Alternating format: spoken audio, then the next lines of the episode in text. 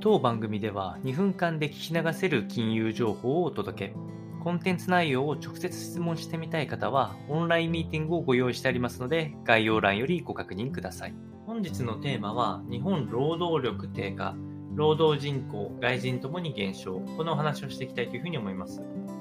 え、総務省から4月の15日に公表されている2021年10月1日現在の人口統計、えー、推計ですね。にて、えー、労働の中心的な担い手になる15歳から64歳までの生産年齢人口の割合というのを出していて、そちらが59.4%ということで、過去最低の水準、これはもう統計の取った1950年以来過去最低となっております。まあ、当然ながらあ、パンデミック化の影響等はあるんですけれども、その中でも、えー、一つ、労働の担い手だった外国人の割合っていうのが、えどんどん減少に転じて初めて、え9年ぶりに、え人数が減少したということが分かっておりまして、やはり働き手となる方々っていうのが減少している。まあ当然、あの人口自体が減っているので、まあこれはしょうがないことで、高齢化も進んでいることが要因となっております。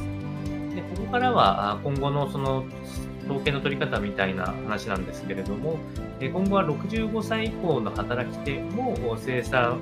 えー、年齢人口の割合に入れようっていう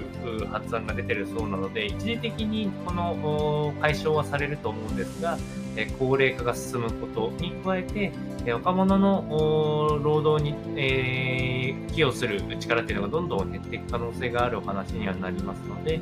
え、少し残念な話にはなるんですけれども、参考にお届けをいたしました。